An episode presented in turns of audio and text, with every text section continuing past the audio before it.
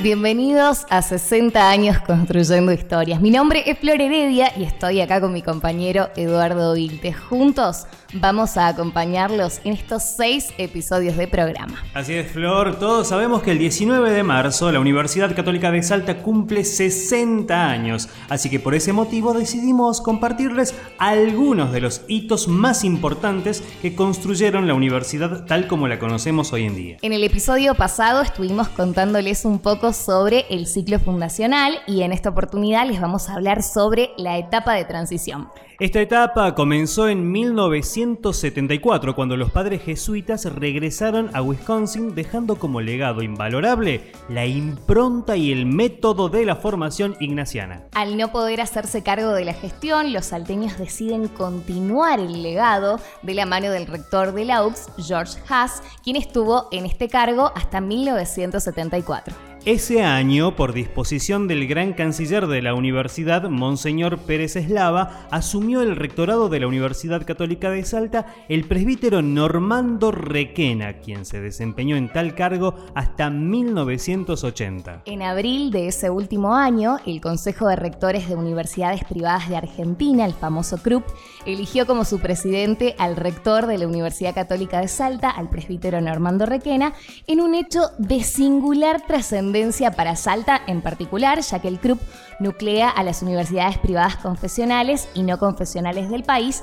y las representa ante el Estado. Vamos al año 1977, Flor, porque el 16 de agosto se publicó una nota en el diario El Intransigente titulada El hombre de derecho debe ser un luchador inspirado en la justicia lo dijo Patricio Colombo Murúa, quien había asumido como nuevo decano de la Facultad de Abogacía de la universidad. De esta manera, la universidad tributó un justo homenaje a los pilotos argentinos que combatieron en Malvinas. Esa mañana, más de 5.000 personas asistieron al campus para ovacionar a sus héroes. El brigadier Crespo, que es el comandante en jefe de la Fuerza Aérea Argentina en ese momento, presidía la comitiva. El momento más emocionante, sin duda alguna, fue en la mesa redonda entre alumnos y combatientes cuando estos relataron sus experiencias en su bautismo de fuego. Nos vamos hacia el año 1979. Allí la Universidad Católica de Salta empezó a entregar sus primeras distinciones honoríficas por las que se habían incorporado al claustro como doctor honoris causa los doctores Ricardo Reimundín, en mérito a sus antecedentes como jurista, Atilio Cornejo, en mérito a su valioso aporte a la cultura de Salta y a la luminosa trayectoria como estudioso, y como profesor extraordinario a los doctores Sebastián Soler, Luis Argüello y Héctor Roberto Goyena Copelo, entre otros. Ese mismo año, Flor consiguió un subsidio la universidad, un subsidio, estamos haciendo referencia a nivel nacional, que duró hasta 1984 y este dinero fue empleado para mantener el nivel académico de la institución. Resulta, Edu, que en 1980 el ingeniero Pedro Eño Pontuzzi asume el rectorado de Ucasal, aunque en el año 1984 su gestión se enfrenta a serias dificultades, consecuencia de la crisis macroeconómica de nuestro país. Sin embargo, Flor, tengamos en cuenta que durante ese año las actividades de extensión se potenciaron mucho más. Y las mismas comprendieron prácticas culturales tales como organización de conferencias, congresos, simposios, formación y actuación de grupos corales, orquestales y teatrales, asistencia médica, odontológica y psicológica gratuita, entre muchas otras, las que se han denominado también actividades normales o tradicionales, habiéndose incorporado recientemente las actividades de transferencia tecnológica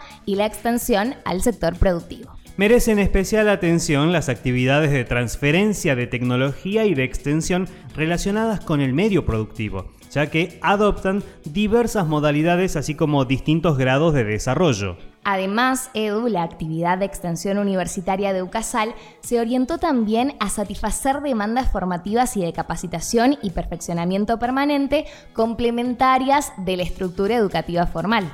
A lo largo de los años, la Universidad Católica de Salta desarrolló una actividad creciente en este campo, llegando en el año 2003 a más de 30.000 personas graduadas en las más variadas disciplinas, profesiones y capacitaciones desde 1986. Y en el ámbito de la docencia, cerca de 3.000 maestros y profesores participaron de los cursos de perfeccionamiento realizados por UCASAL. En el campo del reciclaje profesional, 3.200 personas accedieron a una formación de alto nivel en el ámbito del turismo, una acción realizada por convenio con el Ministerio de Trabajo de la Nación. También, Flor, los cursos de informática, economía, derecho, medicina, medio ambiente, filosofía y otras variadas disciplinas lograron una amplia convocatoria de un vasto público deseoso de capacitarse. Y también se utilizó el sistema no presencial para impartir cursos de perfeccionamiento docente en todo el país. Vamos al año 1982. Allí se crea la Escuela Universitaria de Educación Física y comienzan sus actividades académicas en marzo de 1983. Monseñor Pérez Eslava renunció al arzobispado por razones de edad el 7 de enero de 1984, una fecha a partir de la cual Salta se preparó para recibir a su tercer arzobispo, nada más y nada menos que Moisés Julio Blanchud, quien asumió como tal el 31 de marzo de 1984 y ratificó en su cargo al rector Eño Pontucci. Luego de conseguir las autorizaciones definitivas para funcionar en 1988 y en virtud a la excelencia académica demostrada, UCASAL inició un proceso de expansión edilicia inminente, gracias a una gestión sostenible de los recursos en vistas a un crecimiento permanente. Esta etapa de transición que aún no finaliza la abordaremos en el próximo capítulo de 60 años de UCASAL. Gracias por acompañarnos. Nos encontramos la próxima.